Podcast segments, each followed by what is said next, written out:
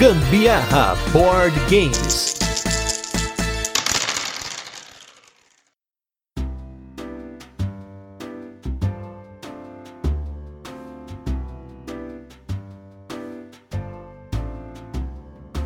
Atenção, Ju!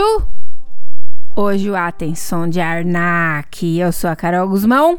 E eu sou Gustavo Lopes e esse é mais um episódio do Gambiarra Board Games, o seu podcast sobre jogos de tabuleiro que faz parte da família de podcasts Papo de Louco. E no episódio de hoje, nós vamos falar sobre um jogo que venceu vários prêmios, esteve em várias listas dos melhores jogos de 2020 e 2021, que é o jogo As Ruínas Perdidas de Arnak. Mas antes, vamos para os recadinhos e destaques da semana e logo a gente volta com a nossa resenha, onde a gente apresenta o jogo, comenta como ele funciona e depois a gente passa para as curiosidades, a nossa experiência com ele e a nossa opinião. Primeiramente, queria agradecer aos nossos novos apoiadores aí, Diego Batista e Maurício Santos. Um forte abraço aí para os nossos novos apoiadores da nossa campanha lá do Catarse. E se você não apoia o Gambiarra Board Games, não deixe apoiar esse podcast que está chegando no seu episódio número 300. Pois é, estamos chegando no episódio 300. Que outro podcast de jogos de tabuleiro que você conhece que tem 300 episódios? Então, apoia essa maluquice de fazer tanto conteúdo para vocês aí em espaço curto de tempo aí. Estamos chegando também aos nossos 3 anos. É muita comemoração. Agosto vai ser um mês aí cheio de comemorações. E o parabéns, parabéns pra você.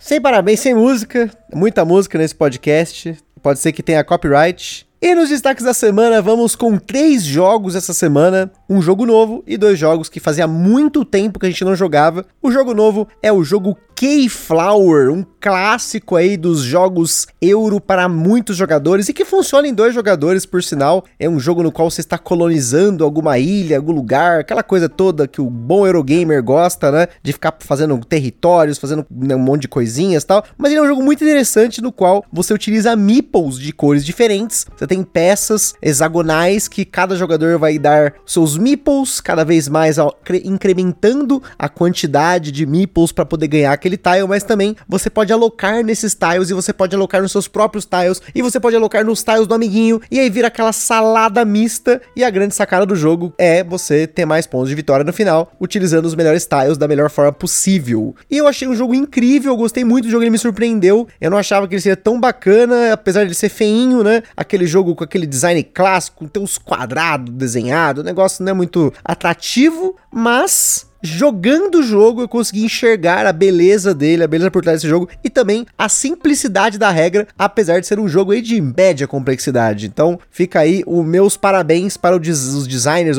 do Keyflower, que nesse momento me fugiu o nome, mas sem dúvida um jogo que não é à toa, que ele se tornou um clássico moderno, apesar de ele não ter tanto hype aí como muitos outros jogos. Eu acho que o Keyflower merecia reprint, merecia aí todo o que ele representa para a comunidade, um ótimo jogo aí. Acho que vale a pena você conhecer caso você tenha acesso a uma cópia ou sei lá, se tem digital para jogar. Achei muito bacana, um jogo mais clássico, mais sequinho, mas com o seu toque de interação bacana. É, como vocês podem perceber, o Gusta não teve pesquisa nenhuma em cima do Keyflower, tanto que não é soube é destaque, dizer... Destaque o... da semana. não soube dizer o nome do designer, não soube falar muita coisa. Enfim, o que, que eu quero dizer com isso? Que o Ministério do Gambiarra Board Games foi falho, não houve pesquisa, não houve nada não, por calma, trás disso. Calma, calma. Teve pesquisa sobre como era o jogo, né?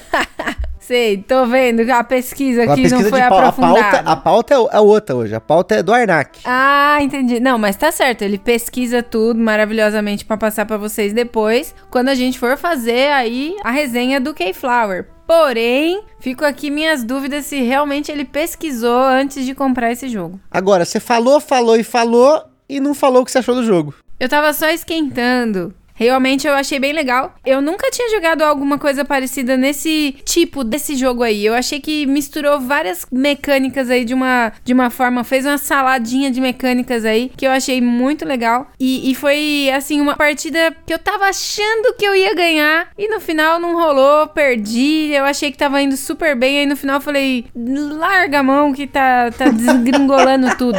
Faltou dar upgrade nos tiles. Só isso que eu quis que eu quero dizer aí. Os nossos dois outros destaques aqui são jogos que já teve episódio aqui no Gambiarra, mas fica a menção honrosa porque nós jogamos com um casal que a gente nunca tinha jogado, que não estão acostumados a jogar jogos tabuleiro, mas os jogos foram o Cryptid e o Código Secreto Imagens. E foram duas partidas um pouco confusas, na minha opinião, porque acho que eles não estão acostumados com jogos de tabuleiro modernos, e apesar de eu ter explicado o jogo bem, eu né, acho que expliquei bem, até depois perguntei pra Carol jogou bem e tal, a gente teve uma jogatina confusa de Crypt, a primeira a gente teve que descartar a jogatina, começar de novo, porque o pessoal confundiu ali as pistas, e depois, na segunda partida, nós realmente não estávamos conseguindo encontrar o tal do criptido, foi até uma surpresa, porque em grande parte das partidas do Crypt que a gente fez, até para fazer aqui no podcast, eu ganhei com uma certa facilidade, se não ganhei com facilidade, eu acabei encontrando o Crypt depois, mas dessa vez não consegui, foi um negócio bem confuso. Talvez eu, por ter ficado confuso na primeira partida, eu fiquei confuso na segunda, faltou peça, mesmo estando em quatro jogadores, faltou peça. A gente não conseguiu encontrar até acabar as peças, teve que usar peças do lado do outro jogador, né? No caso aí, a gente usou uma peça de um jogador que não tava em jogo, aí começou a confundir mais ainda, porque uma hora acabou de um, acabou de outro, já não sabia de quem era o cubo e tal. Mas, felizmente, alguém encontrou o criptido lá, parabéns.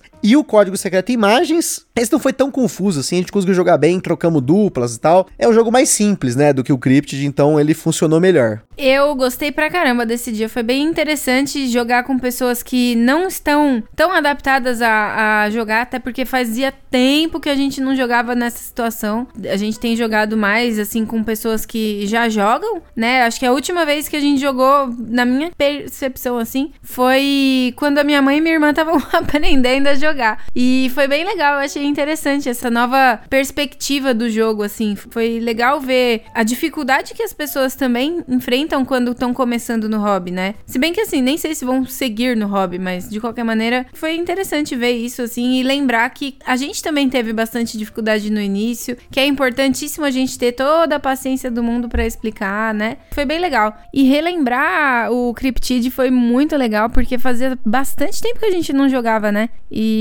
é um jogo que é um quebra-cabeça mesmo, assim, tipo, sem você enxergar literalmente ali na sua frente as peças, porque você que tem que ir montando sua, suas pistas na sua cabeça ali, você vai montando tudo no cenário, porque o amiguinho tem que responder, ser honesto, tem que responder de forma verídica ali todas as perguntas, porém, ele pode te encaminhar sempre de uma maneira que, que vai deixar a vitória mais próxima dele, não de você, do, dos demais amiguinhos ali da mesa, né? E o Codenames não tenho nem o que dizer, eu adoro esse jogo, eu gosto pra caramba e é sempre muito desafiador pensar em palavras com aquelas imagens muito mirabolantes e eu acho que a cada uma daquelas imagens daria uma tatuagem muito legal para quem curte tatuagem psicodélica, maluca, sem sentido. E com certeza essa parte de contato com jogos novos, né? Eu até converso às vezes com a Carol sobre isso, porque às vezes ela acha que ela não tá jogando bem algum jogo complexo, como por exemplo, sei lá, a gente jogou o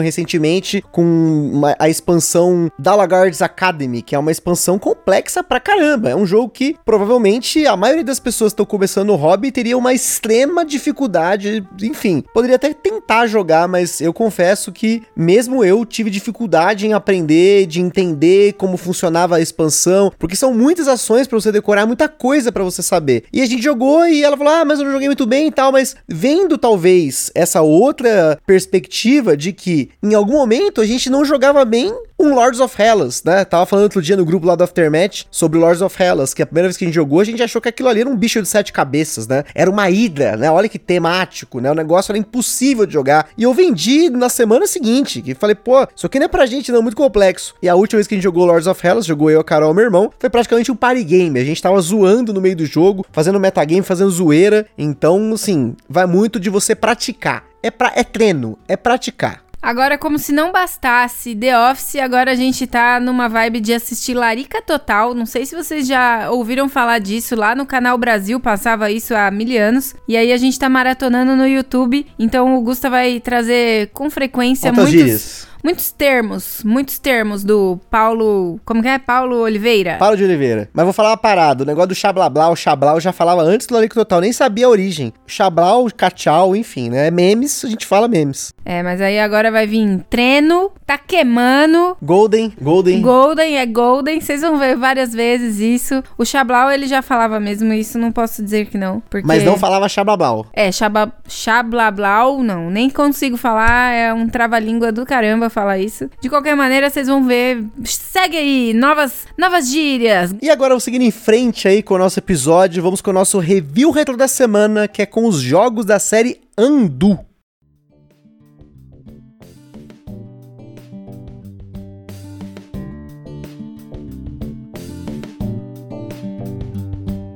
A série Andu foi tema do nosso episódio número 98. Jogos da Paper Games foram três jogos que a gente falou, né? São três jogos dessa série, que tem mais jogos lá fora, mas a Paper Games trouxe apenas três dessa edição. E não tem muito o que falar desse jogo, ele é um jogo de história quem voltar aí no cast vai saber o que a gente falou aí sem spoilers, nós não spoilamos nada aí do jogo. E essa cara do jogo é que você tem uma série de cartas que elas estão viradas para baixo e os jogadores vão se alternando, selecionando essas cartas para ver o que, que, tem no conteúdo da história e optar por um caminho em conjunto para ver o que, que, vai acontecer. Se você vai avançar né, na história do ponto de vista positivo ou negativo, e para isso você tem algumas cartas numéricas que são viradas também depois que você faz essa resolução. Nós não chegamos a concluir uma das histórias que é o Sangue na Sarjeta, mas as outras duas que a gente concluiu, a gente falou no podcast, a gente jogou depois e ainda perdeu de novo, mas esperamos aí seguir com esses jogos para poder jogá-los depois de ter esquecido a história, ou mesmo,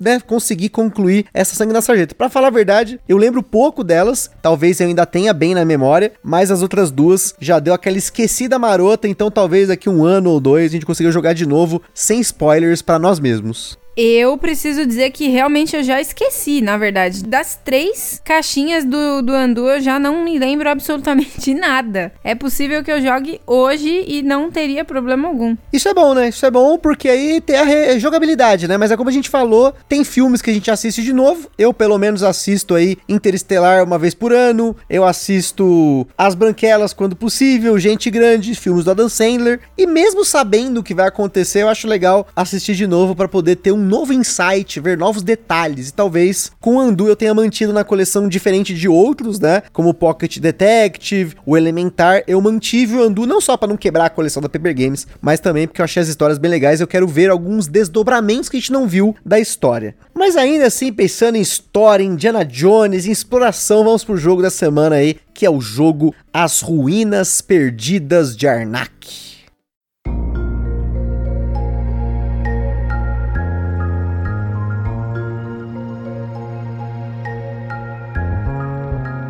As Ruínas Perdidas de Arnak, ou só Arnak para os íntimos, é um jogo para 1 a 4 jogadores publicado aqui no Brasil pela Devir, com partidas que duraram em média uma hora em dois jogadores, sem contar o setup e a devolução de toda a bagaceira para dentro da caixa. Em Arnak nós temos as mecânicas de alocação de trabalhadores, deck building e jogo solo. Inclusive, um dos grandes atrativos do jogo para a comunidade foi justamente a combinação das mecânicas de deck building e alocação de trabalhadores, feito também em jogos recentes, como Dune Império e Endless Winter Paleo Que não é um jogo tão famoso. Porém, como a gente não jogou esses outros dois, já adianto aqui que a gente não vai fazer nenhuma comparação entre esses jogos. Na nossa escala de complexidade, o Arnak recebeu 4 de 10 ele parece mais complexo do que é, especialmente ao se deparar com a quantidade de componentes, tabuleiro enorme e ícones apresentados no jogo, mas ele só tem tamanho, na verdade, é um jogo leve para médio se levar em consideração a nossa escala. Que logo você pega os mecanismos e dinâmicas, pois as ações são bem simples de executar. Você encontra o Arnak numa média de 550 reais, que é um preço elevado se a gente levar em consideração outros jogos do mesmo peso de produção. Ele tem uma arte muito bonita, vários elementos de plástico e madeira customizados, mas ainda assim o preço está acima da média. Como sempre, o Ministério do Gambiarra Board Games adverte que os jogos de tabuleiro, como qualquer hobby, pode acender na gente aquela vontade de sair comprando tudo, mas a gente recomenda que vocês não comprem por impulso. Sempre procurem a opinião de outros criadores de conteúdo. Para auxiliar nisso, a gente coloca no site do Papo de Louco, lá na postagem de cada um dos casts, links de criadores que a gente acha interessante que vocês consultem. A gente também indica que vocês procurem formas de alugar ou jogar o jogo de forma digital antes de tomar sua decisão. E se quiserem testar o Arnak, ele está disponível nas plataformas Board Game Arena e Yukata. Em Arnak, os jogadores estão explorando uma ilha inabitada por seres humanos perdida em algum lugar desconhecido. Então, para variar, porque o ser humano não tem o que fazer, ele resolve cutucar o coração da ilha, pilhando artefatos perdidos e desafiando guardiões na ilha para tentar descobrir os seus segredos. Tematicamente, isso se reflete no jogo com cada jogador tendo um tabuleiro que representa o seu assentamento na ilha, o tabuleiro principal sendo um horizonte da ilha com diferentes localizações descobertas e outras a serem descobertas utilizando seus dois meeples de exploradores. Em seu turno, o jogador pode fazer uma série de ações, sendo que a maioria delas é orientada por um baralho de cartas que podem ser usadas por seu efeito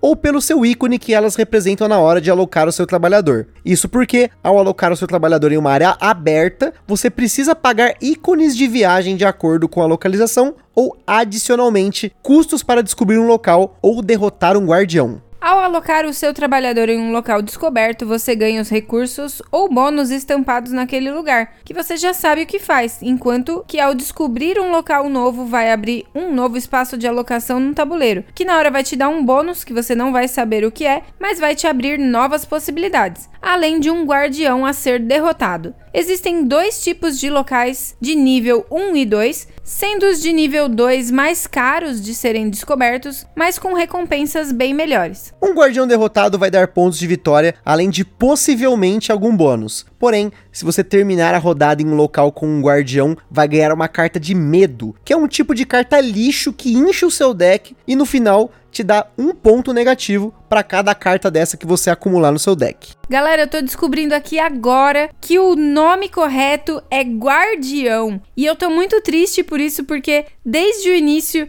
eu e o Gusta só chamava de monstro. E assim, podem ser monstros mesmo, mas eles são guardiões da ilha, eles são só tão tentando proteger e a gente chamando os bichos de monstro. Exatamente. A, a gente vai falar sobre isso depois do tema aí, mas beleza. Grandes seres humanos que somos, não? Enfim, seguindo com a pauta aqui, falando no deck, no Arnak você vai poder adquirir dois tipos de cartas. As cartas de artefatos, que são cartas adquiridas com o recurso bússola no jogo, e eles te dão um efeito na hora que você compra. Mas depois, para você reutilizá-las, você vai precisar pagar um custo de uma tábua, que é mais um outro recurso do jogo. Já as cartas de objetos que você adquire com o dinheiro do jogo e vão para o fundo do seu deck, só podendo ser usadas se compradas do deck futuramente. Inclusive, o jogo usa o termo tirar do deck para quando você compra uma carta do deck e o termo comprar para quando você adquire uma carta do display, o que às vezes pode confundir. Além das moedas, bússolas e tábuas, nós temos outros dois recursos valiosos do jogo, que são as pontas de flecha e os rubis, que são usados como custos dos guardiões, ações ou mesmo em um último elemento que a gente não falou ainda, que é a trilha de investigação, que é uma área paralela do tabuleiro em que você gasta recursos para subir as suas fichas de lupa e de diário, simbolizando que você está investigando os segredos da ilha para mais uma vez ganhar outros recursos, assistentes que te ajudam com bônus entre outros bônus que dá para ganhar nessa trilha. Sem dúvida, existem inúmeros pormenores que não cabe aqui no podcast a gente mencionar, porque são apenas detalhes de regras. Mas o importante é mencionar que o jogo é jogado em cinco grandes rodadas, nas quais você sempre vai ter à sua disposição os seus dois trabalhadores e as cartas do seu deck, que assim que usadas vão para uma pilha de descarte e só voltam para o baralho no final da rodada. Ou seja, se o deck acabar, você não vai reembaralhar esse deck na mesma rodada e voltar a usar as mesmas cartas. Os jogadores se alternam sempre fazendo uma única ação, ou seja, você vai alocar uma carta de trabalhador, ou vai descobrir um local, ou vai vencer um guardião, ou adquirir uma carta, ou jogar uma carta que não tem uma ação livre, porque qualquer efeito de ação livre pode ser usado livremente, né, como o próprio nome já diz, ou você investiga, ou finalmente, né, nesse monte de ou, ou você passa a vez. Basicamente tudo que a gente já falou aqui na pauta. Só tô fazendo aquela recapitulando, né, então recapitulei. Telecurso 2000. A rodada ela acaba quando todos os jogadores passam, com cada jogador recuperando seus trabalhadores, colocando as cartas do descarte de volta no deck, além de uma manutenção nas cartas que ficam em display, cuja proporção de objetos e artefatos vai mudando de rodada para rodada. No final do jogo, os jogadores recebem pontos pelos guardiões que derrotaram, pelas cartas que compraram, pela posição que a lupa e o diário estão na trilha de investigação, cartas de medo tiram um ponto e eventualmente pontos se por acaso os jogadores acumularam ídolos de regiões que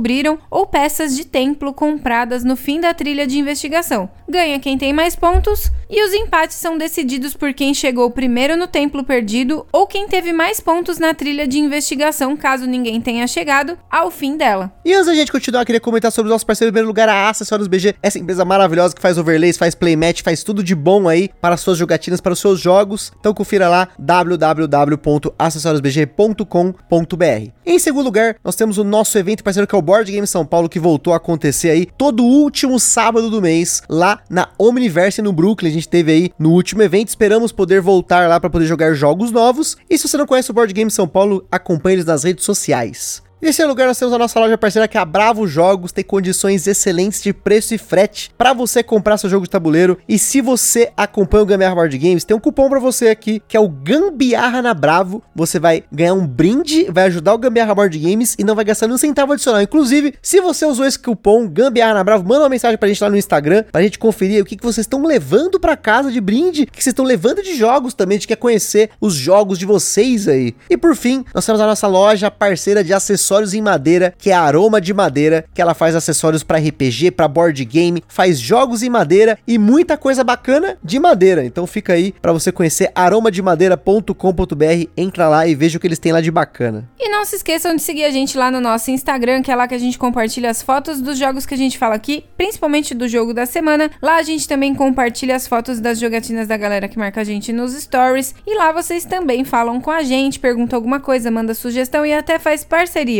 E se vocês curtem o nosso conteúdo, compartilha lá nas redes sociais. E não deixa de avaliar a gente lá no iTunes, no Spotify. Spotify, estamos chegando a 200 avaliações. Se você não avaliou ainda, ouve a gente no Spotify, não deixa pra depois. Para o que você tá fazendo agora, vai lá no Spotify, 5 estrelinhas, Gambiarra Board Games, tamo junto e misturado.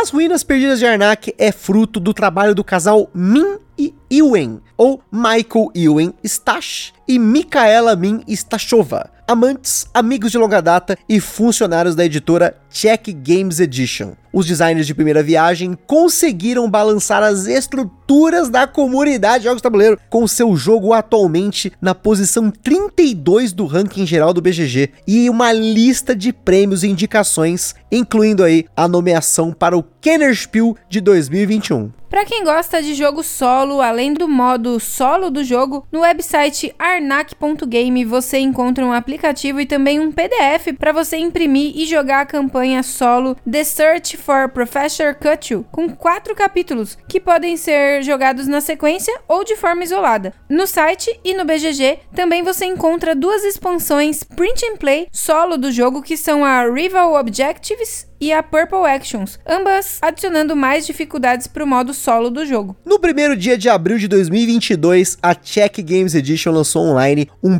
PDF com a página perdida do manual do jogo, a Missing Rule Book Page, um folheto de regras que você só poderia jogar com essas regras no primeiro dia de abril e, obviamente, com uma data bendita, tinha umas regras aleatórias de sacanagem lá, como restrições para você jogar as cartas de cachorro e gato, se você tiver um cachorro ou um gato no ambiente, ou mudanças na habilidade dos líderes da expansão. Como vocês bem sabem, o Gambiarra Board Games aprova uma zoeira de 1 de abril, então CGE top demais. Ah, gente, para, o Gusta pediu isso aqui de graça, eu vou ter que contar uma história para vocês rapidamente, que ele não tolera história de 1 de abril coisíssima nenhuma, Não, tanto que o menino... Vou ter que justificar. Para. Ó, ele não come Burger King já tem quase 5 anos que ele não come, simplesmente porque teve uma época aí que o Burger King tava anunciando tudo que era lugar que ia ter um hambúrguer de brownie, não sei o que lá, um hambúrguer doce que eles iam fazer, não sei o que, não sei o que. Pois aí, dia certinho, ele chegou lá como um bom assíduo doceiro. Não, não cheguei aí, eu liguei no Burger King pra saber. Eu exagerei um pouquinho, mas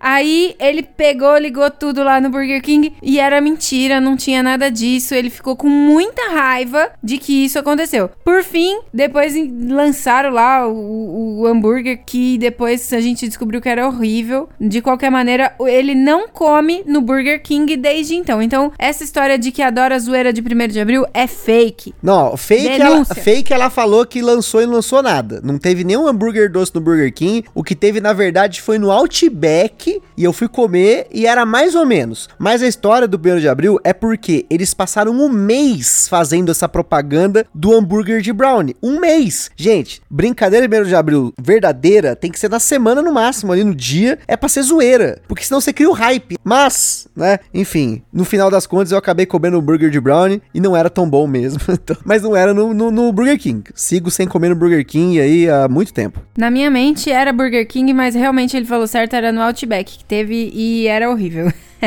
Não gostamos. Voltando de novo pra pauta, que eu tô dispersando muito hoje, falando em expansão, com o sucesso do jogo, claro que a CGE lançaria logo uma expansão, e essa expansão foi chamada Expedition Leaders, que adiciona novos componentes de todo tipo, desde carta a guardiões e locais a serem explorados, mas também tabuleiros de líderes com habilidades e cartas únicas, novas trilhas de investigação, com o Templo do Macaco e o Templo do Lagarto, uma variante usando um cajado de rodada novo, que é o Cajado da Lua Vermelha, que exila dois itens e dois artefatos ao invés de apenas um, que é uma manutenção feita ao final de cada rodada. Falando em variantes e templos, o jogo base já tem dois lados para você jogar, sendo o Templo do Pássaro, recomendado para começar, e o Templo da Cobra, que tem uma trilha de exploração com bônus mais fortes no começo, mas também te dão cartas de medo conforme você sobe aí perto do final da trilha. Por fim, falando dos sleeves, quem gosta de eslivar cartas, aqui a gente tem 110 cartas no tamanho 63,5 por 88, tamanho padrão. A gente eslivou a nossa cópia mais porque a gente achou que ia jogar ele bastante, acabou que a gente não jogou jogou tanto quanto a gente esperava, mas se você tem sleeve aí, eslivar nunca é demais, a menos que você tenha jogo demais para eslivar e vai ficar mais caro se tiver que eslivar tudo.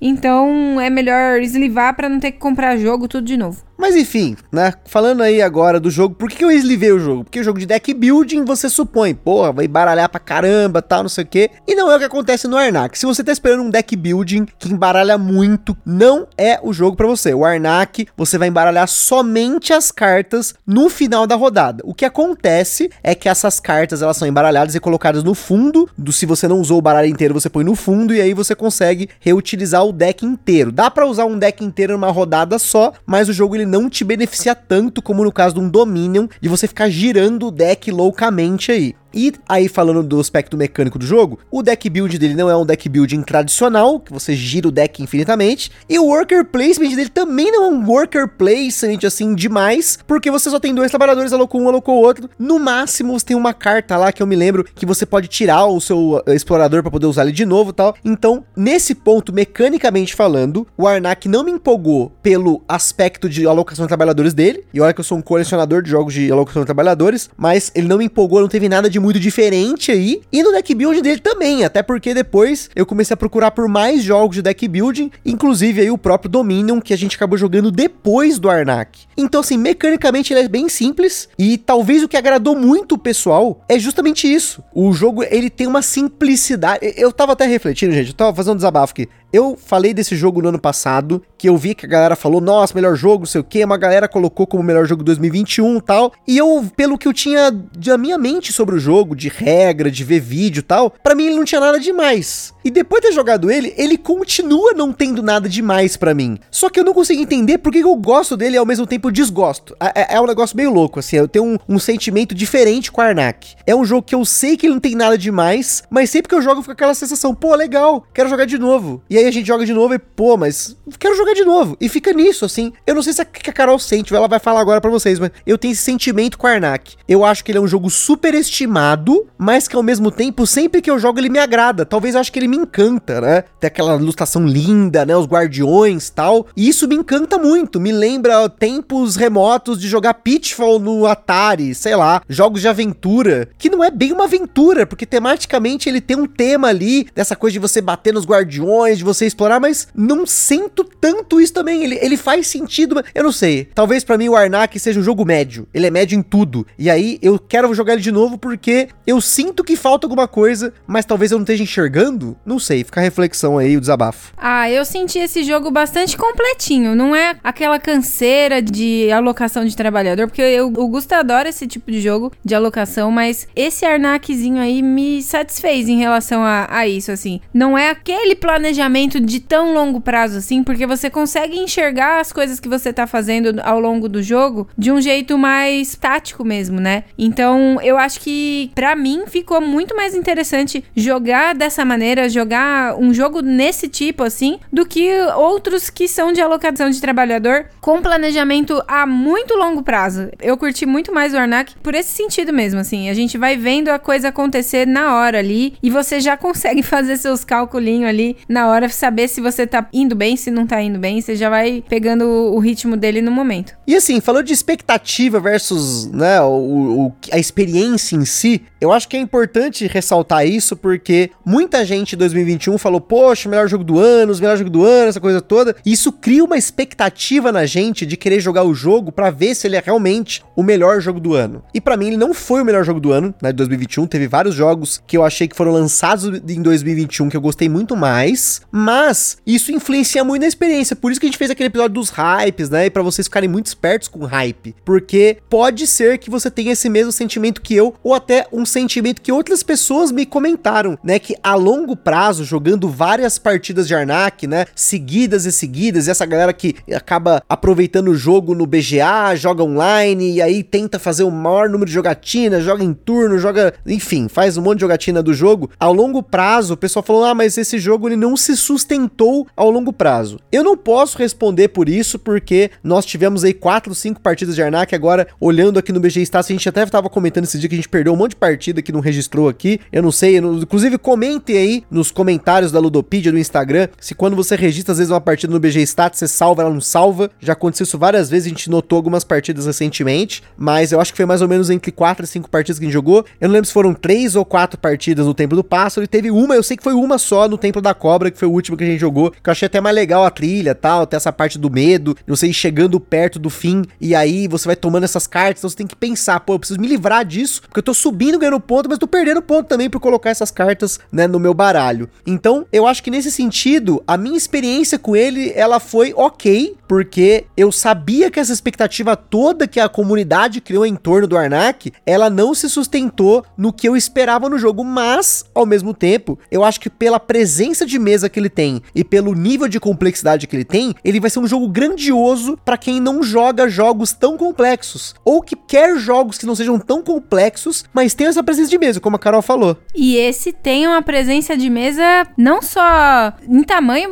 assim, não é um dos maiores que a gente tem não. Ele é grandão, mas não chega nem perto dos maiores, mas ele ocupa bastante mesa, né? E sem contar que é lindo demais, né? Eu acho que as ilustrações desse jogo, não me lembro o nome do, do ilustrador, não sei nem se você falou, é, se a gente falou isso agora, não. Não falamos, não, não falamos. falamos e não falaremos, porque o Gustavo nem abriu ali pra pesquisar, então não falaremos. Tá acabando o episódio, né? Fica não a informação. Falar. Vai ficar surpresa. Vocês vão Procure olhar. no BGG. Procurem e comentem. Não sei quem é, não me lembro. Mas de qualquer maneira, preciso ressaltar que mandou bem demais. Super presença. Então, como sempre, meus amigos, eu sempre recomendo para vocês: procure os, jogar os jogos antes de você comprar. Eu não joguei o Arnak no BGA ou no Yukata, que é onde ele tá disponível, e eu apenas vi alguns vídeos do jogo, procurei sobre ele, e eu vi uma oportunidade, acabei pegando uma cópia. E assim, novamente, a minha experiência com o Arnak foi ok. Eu não sei se a longo prazo eu vou manter esse jogo na coleção. Talvez mais por conta da Carol. Se a Carol começar a pedir para jogar ele, que ela gostou do jogo, achou bonito e tal. Por mais que tenha esse negócio do tema aí, que ela só descobriu agora que a gente tá matando o guardião porque a gente é humano maldito. Mas eu acho que ele é um ótimo jogo para você colocar uma galera que não joga para jogar um jogo mais complexo. Porque querendo ou não, para quem não joga, e aí de novo volta aquele insight lá do nosso destaque da semana, esse jogo é extremamente complexo. Se você for pegar uma galera que tá começando conversando, né? Que nem o caso aí do casal que jogou com a gente, que foi a prima da Carol e o namorado, eles vieram jogar aqui, a gente jogou alguns jogos. Para eles, o Arnak seria um jogo extremamente complexo. Não daria para pôr na mesa. Talvez no futuro daria para colocar esse jogo como um jogo aí de leve para médio no nosso caso, mas para eles um jogo complexo. Por isso que a gente às vezes não pode relativizar a complexidade, porque a percepção de complexidade é algo que vai mudar de pessoa para pessoa, de bagagem, de quanto você joga, quanto você já jogou, quantos jogos e que tipo de jogos você já jogou. E detalhe, isso não é demérito ou merecimento nenhum, não tem nada a ver. Você não é melhor que ninguém por jogar jogo complexo, é mais o sentido de que esse jogo, ele vai ter ali para um público que gosta de um jogo que não é tão complexo, vai ter essas mecânicas bacanas. Vai poder aproveitar um deck building, vai poder aproveitar uma alocação de trabalhadores, uma gestãozinha de recursos, uma trilha ali, sabe,